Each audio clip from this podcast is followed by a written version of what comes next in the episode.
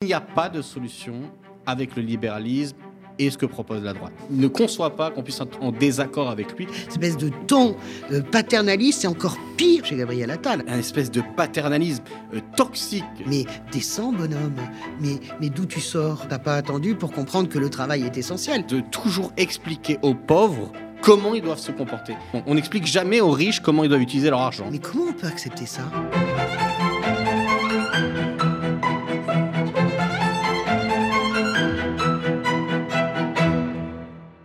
Salut à toutes et à tous, vous êtes sur le média et vous nous regardez sur le canal 350 de la Freebox sur notre site internet ou sur notre chaîne YouTube. Vous vous préparez à regarder Sans langue de bois, le débat hebdomadaire qui met Françoise Degois, journaliste, chroniqueuse pour plusieurs médias, ancienne conseillère politique qui se considère comme rose vif, bien qu'elle soit habillée en bleu aujourd'hui, face à un contradicteur. Et aujourd'hui, comme souvent, elle est face à Paul Elec, analyste politique pour le média. Au sommaire, le week-end terrible d'Emmanuel Macron qui s'est à la fois donné en spectacle et ridiculisé au Salon de l'agriculture de Paris, au lieu traditionnel de communication politique. Et au-delà, la faiblesse extrême de l'exécutif qui ressort de ce feuilleton grotesque quelques semaines après la grande colère des agriculteurs et quelques mois avant les élections européennes. Mais aussi la cérémonie des Césars très politique cette année avec notamment le triomphe de Justine Trier, l'intervention très courageuse de Judith Godrèche et la censure par Canal+ de l'intervention de la réalisatrice tunisienne Kauter Ben Anya. Salut Françoise, salut Paul. Salut Théophile, salut Paul. Salut à vous. Samedi dernier, quelque chose s'est passé en France. L'opération de communication classique du président de la République au Salon de l'Agriculture a tourné à la fois à l'émeute, au cauchemar et au vaudeville. On regarde un petit magnéto.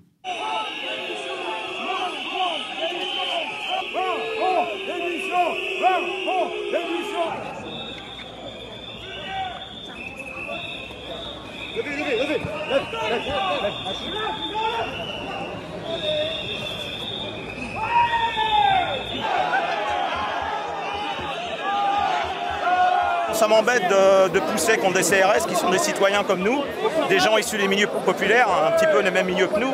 Donc voilà, j'ai poussé, mais sans, sans avoir l'intention de faire de mal à qui que ce soit, enfin, sauf à Macron, bien sûr. Françoise Paul, je voudrais qu'on s'attarde sur ces images de fiasco. Comment a-t-on pu en arriver là alors qu'on pensait que Macron avait réussi à se mettre dans la poche, notamment les jeunes agriculteurs et la FNSEA, Françoise bah, C'est très simple, on est arrivé là parce que la FNSEA et les jeunes agriculteurs représentent absolument plus euh, à 100% le monde agricole. On en est arrivé là par l'entêtement d'Emmanuel Macron, euh, d'abord la provocation. Euh, moi, je n'ai rien contre les soulèvements de la terre, je le dis tout de suite, je ne fais pas partie des gens qui pensent que ce sont des éco-terroristes, mais dans un tel contexte, quand un conseiller de cabinet du cabinet de l'Élysée les invite pour les faire participer à un grand débat. Ça s'appelle une provocation. On peut appeler ça une boulette. Après, ça devient un mensonge éhonté du président de la République qui affirme qu'il n'a jamais fait ça. Donc, on en arrive là parce qu'il y a une rupture euh, absolument totale. Et ce qui nous a sauté aux yeux euh, ce week-end au Salon de l'Agriculture, c'est la rupture pas simplement politique et morale, la rupture physique de ce président entre lui et ce pays. Vous vous rendez compte que euh, l'espèce de micro-débat avorté organisé, le salon d'agriculture est transformé en village Potemkin. Il n'y a aucun visiteur qui ne peut rentrer. Et Emmanuel Macron est protégé par 1000 CRS et gendarmes mobiles pour une poignée d'agriculteurs. Comment est-ce qu'on en est arrivé là? On en arrive là parce que malgré toutes les alertes, les warnings, préfet de police, amis politiques, eh bien, il a pensé qu'il ferait comme d'habitude, qu'il serait le plus malin. Et il, a, il est tombé dans le piège tendu par une partie euh, de la coordination rurale, évidemment en cheville avec, euh, avec le Rassemblement national. Le but est très simple et ils y sont parfaitement parvenus. Macron secoué, euh, complètement humilié, et le lendemain, Bardella en majesté en train de faire des selfies. Euh, c'est gros et c'était cousu de fil blanc. Alors Emmanuel Donc, tu penses que la colère est instrumentalisée par la coordination Il y a une partie, je ne dis pas que qu'il n'y avait que, que ça dans les cris, etc., euh, de, des agriculteurs, dans les revendications et la violence, mais moi quand j'entends des leaders syndicaux de la coordination rurale qui disent on est chez nous et on va le virer avec ses racailles, excusez-moi de vous le dire, je pense que c'est pas un langage, c'est un langage qui nous, qui nous rappelle quand même un certain nombre de manifestations, à Crépole notamment, des jeunes identitaires. Donc évidemment qu'il y a une partie de ce syndicat qui est en cheville et qui est instrumentalisé et qui instrumentalise et vice-versa le Rassemblement national. Il est tombé dans le piège les deux pieds dedans, toujours pour les mêmes raisons en réalité, pour son arrogance en réalité et cette rupture qui est maintenant physique. Moi, ça me pose vraiment je, je, disais tout à l'heure à Paul, je suis extrêmement inquiète euh, de ce qui s'est passé au salon d'agriculture. Parce que quand on. Le cocktail euh, effondrement euh, des démocrates un peu faibles, faiblards, voilà, de plus en plus, eh bien, et comment dirais-je, radicalisation des extrêmes, mais là en l'occurrence de l'extrême droite, avec le coup de poing, la violence, eh bien, ça nous rappelle des choses qui sont assez atroces dans l'histoire. On les connaît parfaitement, ces choses-là. On a vu comment ça fonctionne toujours de la même manière, avec une déliquescence du pouvoir en place et une radicalisation, une instrumentalisation de toutes les souffrances. Donc, euh, et là, en l'occurrence, de la souffrance agricole. Moi, je, mm, suis, euh, mm. je suis très choqué de ce qui s'est passé au salon de l'agriculture, mais beaucoup plus euh, sur ce que ça annonce plutôt que sur ce que ça a montré. Paul, je te ramène aux mêmes questions.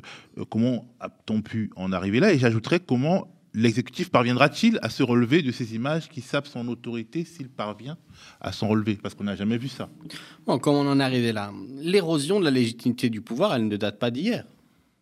Euh, ça fait un moment que on explique que systématiquement, dans ces déplacements, le président de la République, mais dans les déplacements des ministres, ça arrive aussi régulièrement, euh, les membres du gouvernement sont hués. Ils ont des difficultés à se présenter euh, sur le terrain, comme dit le président de la République, tout simplement parce que le niveau de colère à l'encontre de sa politique et à l'encontre personnellement même des, des personnes du gouvernement est extrêmement fort dans des parties extrêmement larges de l'opinion.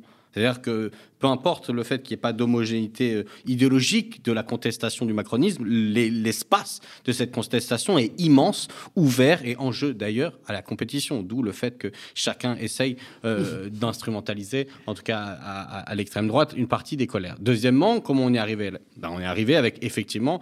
Euh, dire, de l'ubris présidentielle, l'ubris macroniste, il pourrait dire, parce qu'il est vraiment, il est vraiment euh, supérieur à ce qu'on a pu connaître par le passé. Il pousse au maximum la cinquième.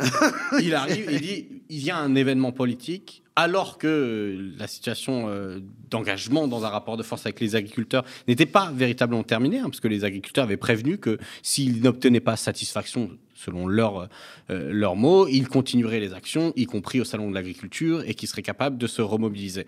Et euh, Emmanuel Macron a voulu faire du Salon de l'agriculture un salon d'Emmanuel Macron. Hein, dire, on va proposer un débat, je vais être au centre. Et euh, ça avait deux problèmes. C'est que, un, dire, c'était se mettre au centre de l'arène quand il aurait été sans doute plus intelligent de ne pas y aller. Hein, euh, et deuxièmement, c'était répéter une proposition de communication que Emmanuel Macron sort à chaque fois de son va-tout. Quoi. On va faire un grand débat, on va essayer de noyer le poisson dans des débats fleuves dans lesquels je vais avoir des images où je suis devant les caméras, je retrousse les manches un peu en mode manager toxique qui va expliquer. Et puis en plus, les images sont terribles, hein, parce que quand il parle aux gens, il leur parle avec un mépris, avec de l'arrogance, il, craque complètement. même, il est colérique, très, énervé. En disant, mais pourquoi personne ne comprend? Mais parce que en fait, tout le monde comprend très bien. il ne conçoit pas qu'on puisse être en désaccord avec lui ou qu'il ne soit pas profondément génial. Donc c'est ça euh, le problème. Et est-ce que euh, l'exécutif va s'en sortir en termes d'image plus tard?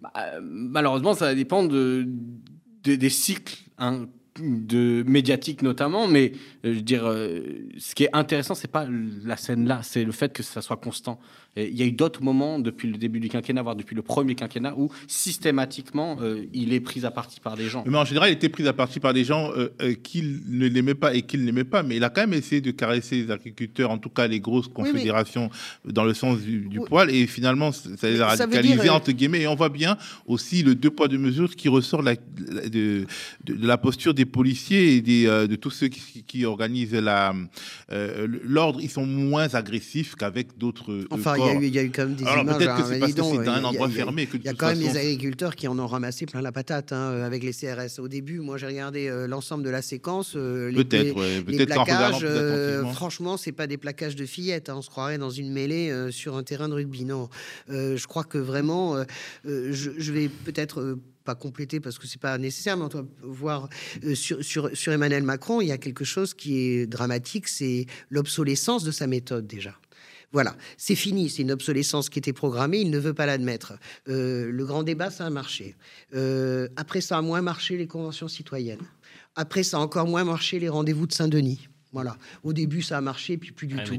Après, ça n'a, ça, ça n'a plus du tout, ça ne, ça ne, ça n'a plus du tout fonctionné le grand débat. Donc, ça veut dire qu'il y a une obsolescence de sa parole, de sa méthode et de sa parole. Mais l'obsolescence, euh, on la voit, elle est normale parce que plus on va avancer vers la fin du mandat, il ne peut pas se représenter, il perd naturellement du rapport de force. Dans... Donc, évidemment que ce serait Et plus, plus le temps passe, plus on connaît ces, petits, ces petites non, puis c'est quoi. pas ça, c'est qu'il est, il n'est plus un enjeu, Emmanuel Macron. Je le dis souvent, ça fait rire euh, mes, mes copains à gauche. Je dis, mais Emmanuel Macron, c'est terminé. Je veux dire, c'est un canard qui marche sans tête. Il ne peut pas se représenter. Tout est, tout dans ce pays euh, fonctionne en fonction de la, tout est orienté euh, en fonction de la présidentielle. Quand vous n'êtes plus candidat à la présidentielle, c'est terminé. C'est quand même Donc, problématique. euh, non, mais je ça pa- que justement on évoque la. non, non, mais je voudrais dire sa parole est obsolète et c'est ça qui pose un vrai problème parce qu'elle est obsolète dans le débat. Il pense, Emmanuel Macron, qu'il arrive que tout procède de lui. Donc, ça, c'est véritablement sa façon de fonctionner. Personne n'a réussi à régler les problèmes. J'arrive, je vais les régler. Il fait pareil au plan international. Mais sa parole est donc obsolète sur le plan intérieur, mais elle est obsolète sur le plan euh, euh, international. Regardez ce qui se passe à l'Europe. Il est arrivé, tambour battant, vous allez voir le Mercosur, vous allez voir ce que vous allez voir, je pour les négociations. Qu'est-ce qui se passe le lendemain? Tout le monde explique que les négociations continuent. Donc on a un vrai problème euh, collectivement d'affaiblissement de la parole présidentielle. Et dans cet interstice, je dis pour que ça nous concerne tous, parce que euh, qui prend le pas, qui euh, est capable de se substituer avec une parole crédible? Pour le moment, la gauche ne peut pas. Pour le moment, qui est-ce qui est en train de se substituer pour le moment avec une parole crédible? Et c'est un drame collectif, c'est un problème collectif majeur qu'il va falloir résoudre et combattre. C'est le Rassemblement national. En même temps, tout le monde dans notre petit monde aide le Rassemblement national à donner cette impression de, crédibilité. Je voudrais qu'on évoque euh, euh, Emmanuel Macron. Son attitude, donc vous l'avez dit, il a essayé de, tenir euh, tête, de faire face en s'expliquant pied à pied avec les agriculteurs, en démontant ce qu'il considère comme des fausses infos, notamment au sujet de l'invitation euh, qu'il aurait faite au, au sou- soulèvement de la terre pour son grand débat au salon de l'agriculture. Emmanuel Macron a également démenti euh, avoir affirmé, contrairement à une une de la Marseillaise, ben voilà que les smicards étaient tout préoccupés par leurs abonnements VOD, euh, qu'ils ont oublié d'acheter de la bonne nourriture. On regarde un petit magnéto. Je n'ai jamais songé initier une telle invitation. Et vous parlez au président de la République qui a assumé de faire passer en Conseil des ministres la dissolution de soulèvement de la Terre. Donc toute cette histoire m'a mis en colère à un, à un point que vous ne pouvez pas imaginer. Je n'ai jamais prononcé une phrase comme ça. Qu'est-ce que vous avez dit Mais j'ai dit, ce que j'ai dit plusieurs fois publiquement, le problème que nous avons dans notre pays aujourd'hui, c'est que la part du revenu que les Français allouent à l'alimentation, en 30 ans, elle a baissé. Et que les... Non Pardon, elle a baissé. C'est-à-dire que les gens, ils dépensent plus d'argent pour le logement, pour les abonnements téléphoniques, pour des voyages pour la télévision. C'est-à-dire que les- le mode de vie a changé et ils dépensent en proportion moins pour l'alimentation. Alors François, est-ce que notre président, bien aimé, est victime d'une campagne de fake news? Non, il est menteur. Et c'est bien ça qui, que je trouve dramatique, parce que dans la, dans la foulée, euh, je vois bien toute la théâtralité quand il a dit « je n'ai jamais euh, invité les soulèvements d'inter, ni moi, ni personne de mon cabinet ». Il avait les larmes aux yeux, il était en colère, espèce de colère euh, extrêmement théâtrale. C'est un mensonge éhonté. Moi, tous mes copains journalistes politiques ont tous été briefés, et par Matignon et par l'Élysée, sur, attendez-vous à savoir, que les soulèvements de la Terre seront là. Donc, comment euh, il faut un aplomb intérieur, il faut une, une, outre, une, outrecuidance personnelle pour être capable d'affirmer un tel mensonge et même d'y croire. Je pense qu'à un moment donné, il y croit vraiment à son mensonge. Et de la même manière, la une de la Marseillaise, alors là, on est sur le mépris euh, total, les gens qui ne sont rien. Je pense que ça atteint tous les niveaux, cette phrase. Eh bien, euh, le, comment dirais-je, le vice-président du MODEF, le syndicat qui a donné cette information à la Marseillaise, dans la dans l'heure où Emmanuel Macron a démenti, a confirmé, bien sûr, il nous a dit ça. Puis Emmanuel Donc, Macron apprend aux journalistes, aux journalistes leur métier en expliquant qu'on ne met pas. Tous les présidents, ben, tous les présidents euh, ne comprennent rien au journalisme. Je vous le dis tout de suite. euh, J'en ai assez fréquenté des présidents et on le sait tous, ils comprennent rien au journalisme. Un journaliste, c'est quelqu'un qui écrit. On l'aime quand il écrit des trucs super sur vous et on le déteste quand il écrit des trucs genre. Moi, je peux pas faire le procès à Macron de pas. Il comprend rien au journalisme. Les journalistes doivent être à sa botte. Mais comme tous les présidents de gauche ou de droite, c'est pas le problème. Mais euh, non, non. Moi, ce qui me gêne profondément, c'est qu'on sent quand même, comme toujours, le mensonge. Et Alors ça, peut-être c'est un ne ment sujet. pas Paul, mais peut-être que ça a l'air euh, réel puisqu'il a été habitué, il nous a habitués à des petites phrases de mépris.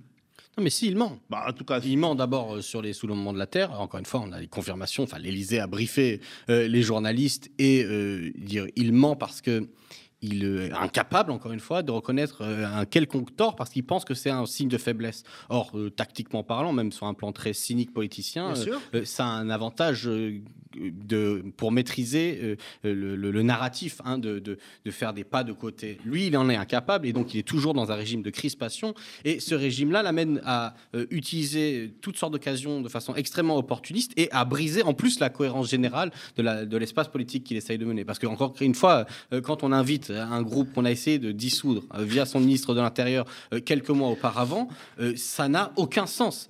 C'est-à-dire que d'un côté, on leur tape dessus, ensuite, on que si on les invite en débat, c'est qu'on les réhabilite à demi-mot, sans le dire vraiment. Et en fait, finalement, il dit non, c'est pas vrai. Mais quitte à assumer un mensonge public que l'ensemble des gens peuvent vérifier. Encore une fois, les journalistes sont très nombreux à avoir dit, bien, bien sûr que si, on a reçu l'information euh, le, le soir même. Et deuxièmement, euh, sur cette question de mépris, alors sur cette phrase-là, euh, peu importe, peut-être qu'une une phrase lui a échappé, qu'il en dénonce, soi-disant, l'interprétation, la façon dont il est écrit dans, dans ce journal. Mais le problème, c'est le fond du sujet. Ouais, parce qu'il ne dément problème, pas le fond. hein, c'est ça. pas C'est qu'en gros, il dit, je ne dément, il dément la question de la forme, mais il dit, mais je vous assure, je l'ai pas dit comme ça, mais par contre, je crois vraiment que les gens sont des cons et qu'ils euh, ils, ils ne- ils consomment pas bien et qu'il va falloir leur apprendre. Et c'est ça le raisonnement euh, qui est un problématique dans le fond. C'est-à-dire qu'il ne, il ne conteste, il conteste la forme, mais il conteste pas le fond, qui est encore une fois une manière de toujours expliquer aux pauvres ou aux gens qu'on suspecte d'être euh, pauvres ou d'être peu dotés en ressources, comment ils doivent se comporter, à quoi ils doivent euh, correspondre. On n'explique jamais aux riches comment ils doivent utiliser leur argent. On leur explique comment il faut le planquer, euh, comment on va les aider pour le faire. Mais alors, pour les gens qui ont peu de ressources, on est toujours dans une espèce de, de, de- vision prescriptrice hein, de la bonne chose à faire, un espèce de paternalisme euh, toxique chez Macron et qui, comment dire, se Et conjugue avec ces phrases de mépris. Oui, et et qu'on de- retrouve, et c'est dramatique, qu'on retrouve chez Gabriel Attal. Alors je vois Ah, bien, je vois clair. bien tout le, Le tout petit le, Macron. tout le, tout le numéro qui consiste à nous dire mais non, Attal n'est pas le même que Macron. En gros, en mode euh, euh, si vous les lisez en 2027, ça fera pas 15 ans de Macron. Évidemment que tout cela est faux. Et euh, Gabriel Attal, moi, m'a heurté du haut de ses 33 ans ou 34 ans, euh, expliquer que le travail est essentiel. Mais descends, bonhomme. Mais, mais d'où tu sors? Euh, Excuse-nous de te dire qu'on t'a pas attendu pour comprendre que le travail est essentiel. Cette espèce de ton euh, paternaliste, c'est encore pire en fait. En vérité, je pense que c'est encore pire qu'Emmanuel Macron. C'est encore déjà parce plus. qu'il a déjà moins vécu qu'Emmanuel Macron. c'est un mauvais c'est- délirant en réalité. Mais comment on peut accepter ça? Mais il y a un moment donné, on les regarde, on peut se dire, on fait un pas de côté, on peut, on peut avoir l'attitude euh, sto- stoïque, stoïcienne carrément, euh, de dire bon, bah, écoutez, voilà, euh, je regarde cette mauvaise pièce de théâtre et j'attends que ça passe. Oh là là, c'est long, il y a encore cinq actes, on en a encore pour trois plombes, mais bon, je vais tenir jusqu'au bout. Ça, c'est la, la version. Et puis il y a une version qui est dramatique, c'est qu'à un moment donné, cette nullité, cette nullité crasse politique, cette, euh, médiocrité humaine. Euh, parce que c'est ça qui se joue derrière tout ça. Moi, je m'en fous. On met les mots qu'on veut, les ressorts politiques qu'on veut. C'est de la médiocrité humaine profonde. C'est de la nullité crasse politique. Eh bien, ça, ça va nous amener dans le mur. Parce que quand vous avez le bloc central, espèce de mot à la mode, le bloc bourgeois, le bloc central, j'en sais rien. En tout cas, ceux qui constituent euh, l'espèce de charnière qui fait que ce pays reste encore une démocratie, à peu près, en tout cas en apparence.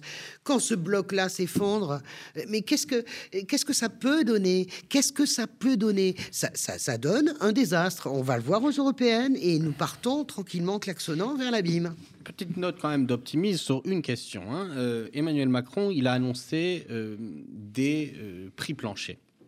Ok. Oui, on va en parler. Ah, bah on va en parler. Allez, alors, je parlons des développe pas. Parce que là, euh, vous, que là, vous je assistez en rigole les direct euh, au fait que Paul Elec est en train de me piquer mon job en Ah bah, annonçant le Allez-y, sujet. vas-y, Paul.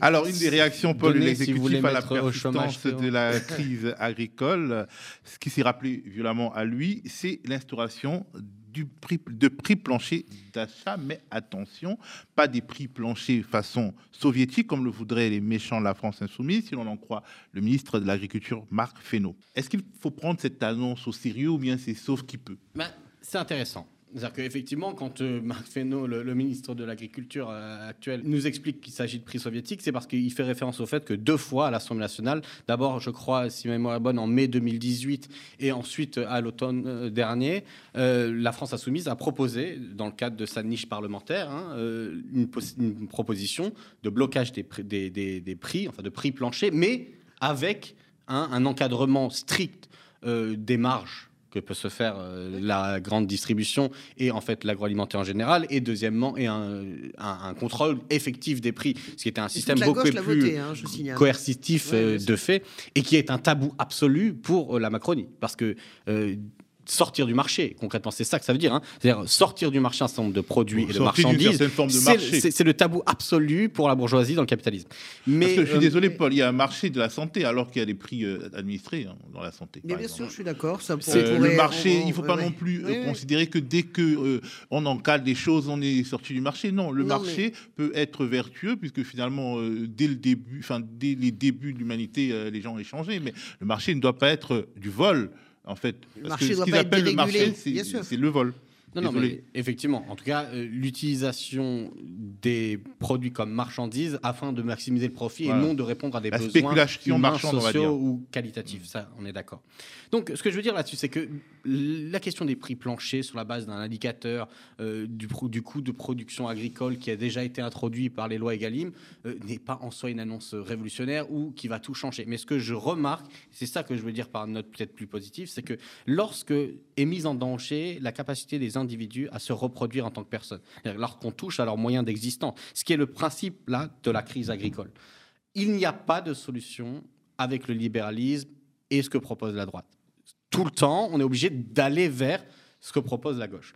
C'est le cas sur les, prix planchers, même si c'est qu'un début, c'est une revendication historique de la Confédération paysanne et c'est qu'une étape, mais ils ont bien euh, pas été en capacité de, de répondre autrement. Et deuxièmement, enfin, on- on- c- cette situation, on y revient à chaque fois. Je rappelle que pendant mais- le Covid, c'était le quoi qu'il en coûte, c'est-à-dire des politiques de subvention euh, du travail, des salaires, etc. Et euh, voilà, moi, c'est ça qui m'intéresse. Puis Macron avait dans piqué l'idée de planification écologique. Non, Exactement. mais C'est-à-dire que dans la période, peu importe d'ailleurs le commentariat, en tout cas sur un certain nombre de sujets, on voit bien que c'est les, les, les- les propositions Oui. en avant, euh, mises en avant par la gauche, qui peuvent prendre place et qui sont les seules qui Oui, mais le problème, je suis vraiment l'alternative. Non, non, mais Paul, Parce moi j'entends. tu disais que oui, la seule alternative crédible. mais, mais crédible, bien crédible, sûr, parce que personne. Mais, mais euh, écoutez, soyez, soyez, soyons raisonnables, les amis. Il va falloir qu'on bosse beaucoup plus la gauche que ça, parce que bien sûr, d'abord les prix planchers, vous verrez, il n'y en aura pas. Ça sera Ça, kiff, kiff, ça va être kiff kiff bourricot, parce que d'un côté les prix planchers, en plus de ça, il les annonce à l'Europe. Alors déjà, il n'arrive même pas à faire arrêter les négociations sur le Mercosur. Vous pensez vraiment qu'il va arriver à imposer des prix planchers européens? Et en plus. Et c'est vraiment c'est le bistrot ouvert, hein, c'est le open bar. hein. Les prix planchers européens pour qui voudra, bien sûr. Euh, et voilà, compte dessus et bois de l'eau fraîche, chante rossignol, taurine cage neuve, comme disait ma grand-mère. Euh, parce que la réalité, c'est que je dis comme un seul homme, à part la délégation, euh, la France insoumise, la délégation Parti socialiste, passe public, la délégation vert. Je parle pas des groupes, hein, je parle des délégations. Nous allons voter contre, la gauche va voter contre, mais comme un seul homme, ils vont voter euh, le traité de libre-échange avec le Chili. hein. Il n'y a aucun problème. hein. C'est en plénière jeudi.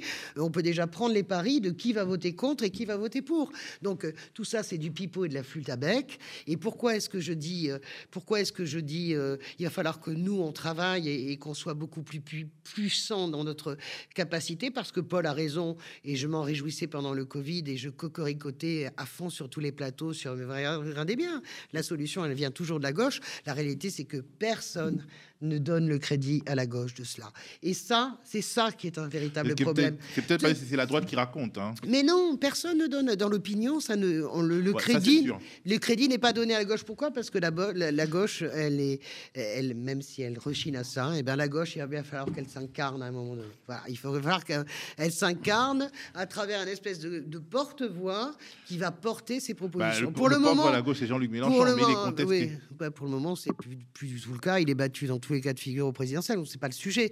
Euh, Là, en ce moment, on a. On est-ce est- que les autres gagnent? Mais non, mais on s'en fout, lui non plus. Donc, euh, c'est- donc ça veut dire que tous les autres sont mauvais. Donc ça veut dire qu'à un moment donné, euh, il faut que quelque chose émerge pour porter ces idées-là, parce que on se fait absolument piller. On se fait piller en termes de communication en réalité. Voilà, deux, deux secondes. à- Si à tu crois parce que- tu crois, toi, qu'il y aura les prix planchers, je suis pas faut qu'on passe à notre deuxième sujet Oh. parce que vous Oui, éternisez. pardon. Non, non, mais je pense qu'effectivement, il y a très peu de chances que ça, ça ait lieu concrètement et réellement. Un, euh, je pense que sur le fond de ce qu'on a vu ce week-end, il y a effectivement une question de basculement d'une frange du mouvement agricole vers l'extrême droite de façon beaucoup plus euh, euh, prononcée. En vérité, c'est un mouvement qu'on observe encore depuis aussi euh, la dernière décennie. hein. si on regarde le, rapprochement, c'était la droite traditionnelle sarkozyste, etc., historique, et puis c'est devenu Rassemblement national. Chiracienne, oui, oui, et conservatrice. ce, ce balancement est arrivé. Ouais.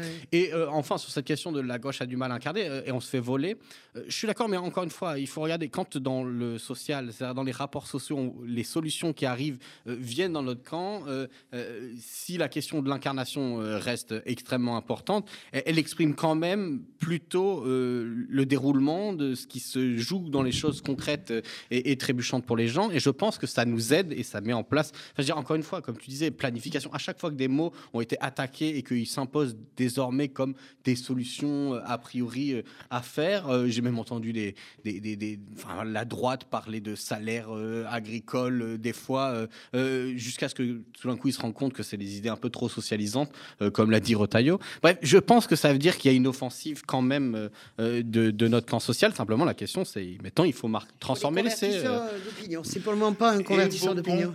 Oui. Notre deuxième sujet, la cérémonie des Césars et les enseignements que nous pouvons en tirer, les enseignements politiques et sociaux, plus que cinématographiques, on va dire, parce que bon, euh, je pense pas qu'il y ait des très bons critiques d'art ici.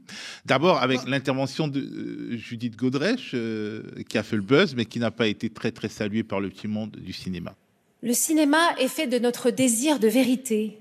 Les films nous regardent autant que nous les regardons.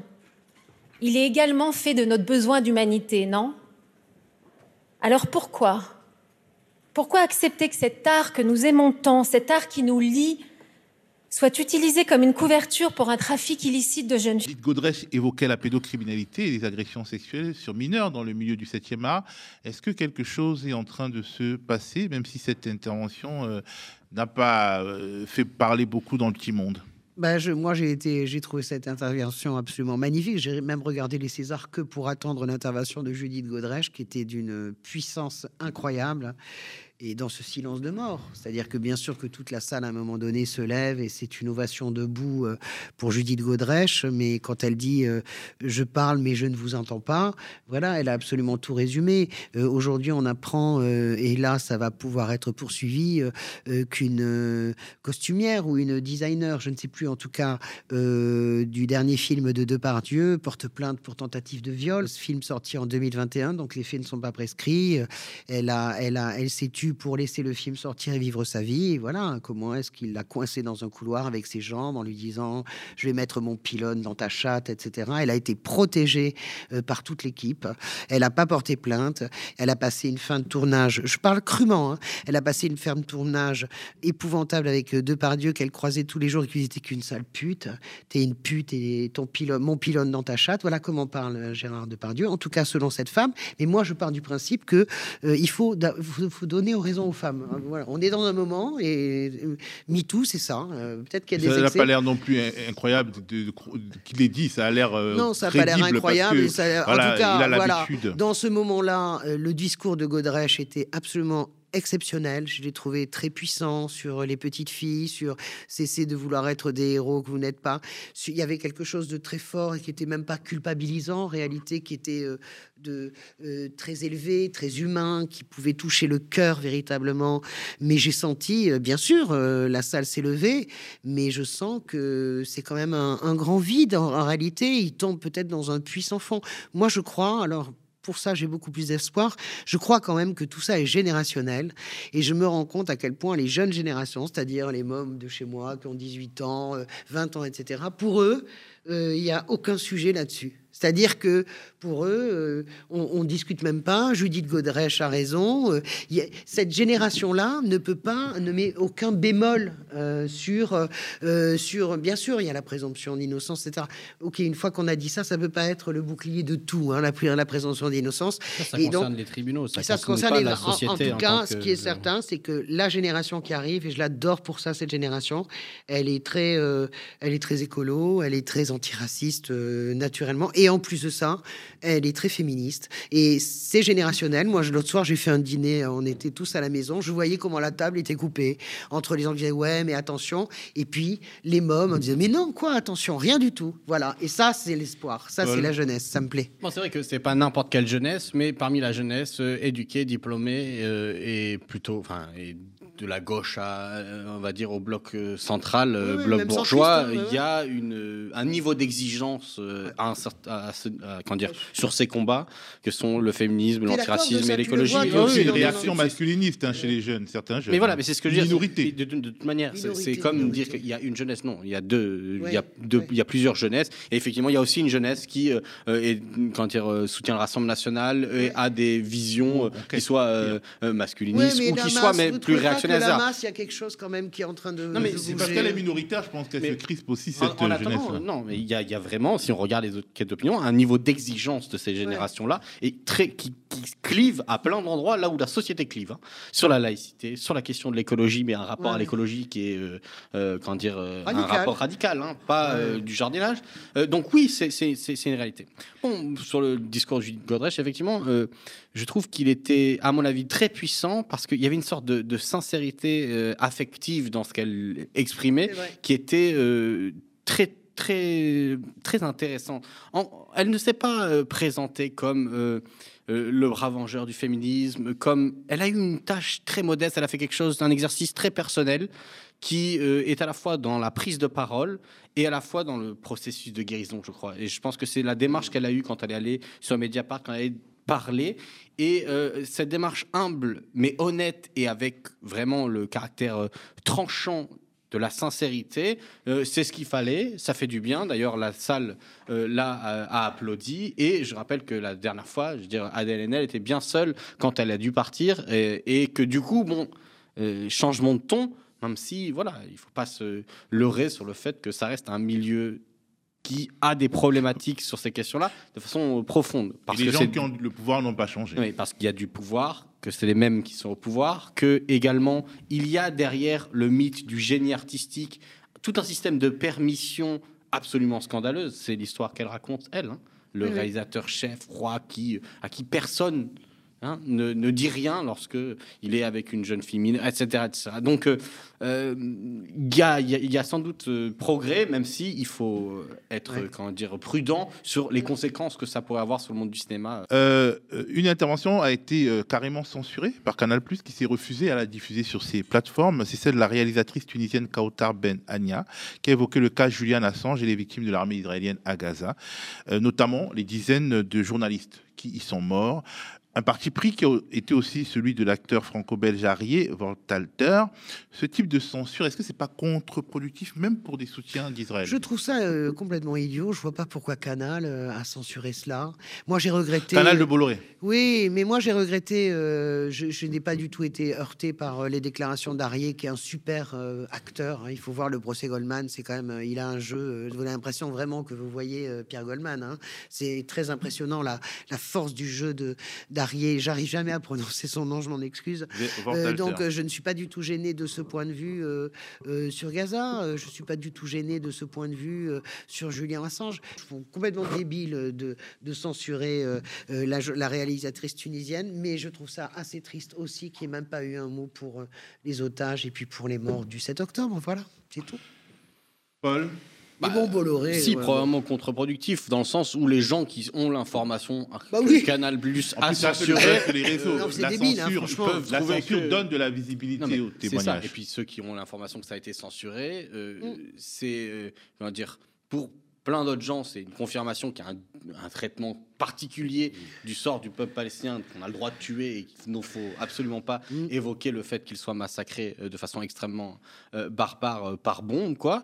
Et de l'autre côté, il y a c'est contre-productif parce que pour des personnes hein, qui n'ont pas des grilles d'analyse solides, ce genre de censure sur ce genre de sujet toujours la possibilité d'une base sur laquelle se, va se fonder un complotisme oui, vrai, ça, je suis euh, et, et, une vision, et voir un développement que concret. le zèle vient quand même du voilà. Oui, mais bien sûr, mais euh, je, je, veux dire par là, quand même, on peut quand même noter que cette cérémonie des César, euh, je trouve assez intéressant. Moi, je fais pas partie des gens qui pensent que les artistes doivent se mêler de ce qui les regarde. Moi, je pense qu'ils doivent se mêler de la vie publique, et ça me touche beaucoup. Moi, je, ça ne me gêne absolument pas les discours politiques. Euh, dans, les, dans les festivals. c'est, ah. En plus, c'est même une tradition du cinéma. Je vous rappelle le macartisme, je vous rappelle le combat euh, des réalisateurs, des acteurs d'Hollywood pendant la période atroce de McCarthy. On s'en souvient pas, mais c'était épouvantable. Les procès en sorcellerie, euh, il y a des gens dont la, la carrière a été brisée. Je suis assez heureuse que les artistes, même si je suis pas d'accord avec leurs revendications, je suis assez heureuse que les artistes vraiment s'expriment. Moi, ça me gêne pas. Je trouve ça super. Euh, moi, j'ai plutôt un problème avec ceux qui s'expriment pas. Et je remarque que, enfin, je veux dire, il y a très peu de personnes maintenant qui soient euh, dans le cinéma, euh, dans la musique, dans un certain nombre de domaines artistiques qui prennent aujourd'hui le risque de, de, parler, de, de s'engager pour des causes. On leur demande pas de, de soutenir des des, formes les plus radicales de l'action. Enfin, je veux dire, euh, regardez les tribunes qui sont signées, les tribunes de gauche pour appeler à ci ou à ça. Il y a toujours les mêmes noms, il y a peu de gens, il y a des personnes très ciblées. J'ai un souvenir que lors de la campagne, par exemple, de François Hollande, il y avait eu un grand événement où ils avaient invité plein d'artistes et ils étaient bien plus nombreux pour soutenir François Hollande. Il n'y avait pas grand monde pour soutenir euh, le reste de la gauche dans d'autres occasions depuis. Euh, non, moi j'ai plutôt un problème avec les personnes qui ne parlent pas lorsqu'elles ont un accès à un système de visibilité publique. Ne pas parler, c'est un tort. Euh, c'est à mon avis, un signe soit de lâcheté, soit de conformisme, soit euh, de complicité avec l'ordre social. Et moi, ça me pose un problème. Je veux mais, mais, même si je, suis un artiste quoi dégagé, comme disait Pierre Desproges. Non, mais moi je suis, je suis d'accord parce que par exemple Jean Dujardin, c'est pas ma cam. Je l'aime pas comme acteur. J'aime pas ses opinions. Je le trouve tout à fait réac, etc. Vraiment bon, voilà. Mais bon, c'est un, c'est un monument du cinéma français. Mais ça me gêne pas moi que Jean Dujardin s'exprime sur ses opinions. Moi, ça me, ça me, qu'il exprime ce qu'il est, ça ne me dérange pas. Je ne suis pas gêné par les opinions. Je veux dire, ça me gêne pas que les artistes de droite, Sylvain Tesson, qui est un conservateur réactionnaire euh, dont je ne peux pas lire un seul, parce que là aussi le génie de Tesson, je, suis une folle de littérature, moi je ne lis pas Tesson parce que ça me tombe des mains en fait, voilà. Eh bien, euh, Sylvain, Sylvain Tesson, il a le droit, malgré ses idées conservatrices, d'être au printemps des poètes. Ça, ça, me va très bien. Moi, ça me va très bien. Et je, ça me va très bien les artistes qui parlent. On finit donc cette émission, une fois n'est pas coutume, avec un coup d'État un coup de gueule, non pas de Françoise, mais de Paul. Ah, Françoise voulait évoquer les deux ans euh, de euh, la guerre en Ukraine qu'on a développé euh, assez longuement oui, bien l'émission dernière. Donc j'ai donné le tour à Paul qui ah voulait ben, évoquer la question du droit de grève. Alors d'abord, euh, vous pas, on n'a pas manqué euh, la prise de parole de Gabriel Attal qui nous a expliqué que le respect du droit de grève euh, était important, mais que le travail était un devoir, citant le maréchal Pétain, sans vraiment probablement s'en rendre compte, tellement son niveau médiocre se révèle au fur et à mesure de, de, ses phrases et de ses prises de parole. Mais en dehors de ça, vous avez, il y a une semaine, la ministre actuelle du Travail, hein, Madame Vautrin, qui a expliqué que la grève, potentiellement lors des week-ends ou des vacances scolaires était une véritable prise d'otage. Et là, j'avais envie d'intervenir parce que c'est une métaphore qui est utilisée régulièrement, soit par des journalistes, soit par des membres de la classe politique. Et euh, alors que pour la France insoumise, la gauche, dès qu'un mot de travers euh, est, est, prononcé, il est utilisé, instrumentalisé et, ce, et, et, et l'objet de procès, de polémiques, euh, on remarque rarement ce genre de vocabulaire euh, de la part de la ministre du Travail. Encore une fois, c'est pas euh, quelqu'un qui a dit ça euh, sur Twitter. On parle de la ministre du Travail et qui a utilisé ce, ce, cette métaphore qui est absolument abjecte, hein, parce que comparer la situation des usagers des transports à, aux personnes qui ont été prises en otage, soit dans l'hypercachère, soit, je sais pas, à Gaza par le Hamas, ça me semble absolument déplorable. Et euh, on a euh, derrière toute cette petite musique de la possibilité de restreindre le droit de grève. Euh, je donnerai des exemples. Ils ont parlé du fait qu'il va faire restreindre ce droit pour la continuité du service public. Pour les vacances scolaires ou pour un certain nombre de jours. On en a parlé dans le contexte des JO et je pense que c'est extrêmement grave lorsqu'on s'attaque dire, à un droit constitutionnel et qui est quand même aussi euh, une pratique sociale de liberté euh, folle qui a été conquise de haute lutte par le mouvement ouvrier. Donc voilà, euh, quand le gouvernement parle de travail, c'est pour forcer les gens à la tâche. Françoise, tu as une minute. J'ai une minute pour dire que comment est-ce que je puis soir tout ce qu'a dit Paul. Bien sûr, je trouve que c'est très grave. On oublie toujours que la République française est une république sociale. Je n'ai jamais vu un acquis social s'obtenir. Monsieur le Président, s'il vous plaît, soyez assez aimable. Vous m'augmentez Oui, bien sûr, je vous augmente. Le combat mené contre les maîtres des forges, le combat mené de tout, tout a été gagné et arraché. Tous nos droits, tous ces gens qui se pavanent sur le droit de grève sont des gens qui vivent bien parce qu'il y a des millions de gens avant eux qui ont fait, qui ont fait grève, qui ont mené des combats, souvent même au prix de leur vie. C'est ça la lutte sociale. Il ne peut pas y avoir, alors oui, le consensus, le dialogue, mais ça n'existe pas. Euh, il, les, droits s'arrachent. Et la grève, c'est la liberté fondamentale. On ne peut même pas, même, on peut même pas y toucher, même, même dans les mots. Voilà. Donc euh... proposition de compromis. Toutes les personnes qui sont contre le droit de grève se voir retirer tous les droits qui ont été obtenus par la grève. Et ah, ça serait pas mal, ouais. Ah, non, arrêtez là, là, non, non, là, on va se faire passer. On va être, euh, on va être encore pris pour des révolutionnaires qui veulent guillotiner tout le monde. Non, c'est pas vrai, on n'est pas comme ça. Il y a peut-être certains qui veulent. Oui, peut-être. merci Françoise, merci, merci Paul, merci à vous d'avoir regardé cette édition de Sans langue Avec de bois. Plaisir. Restez plaisir. sur le canal 350 de la Freebox et si vous nous regardez sur YouTube, abonnez-vous à notre chaîne, activez la petite cloche et mettez des petits pouces en l'air. Le média, votre média ne vit que des abonnements, des dons de celles et ceux qui l'aiment et qui le regardent. Si vous le pouvez, donnez-nous de la force en allant sur le médiatv.fr slash soutien. Et moi, je vous dis comme d'habitude, hein, à plus.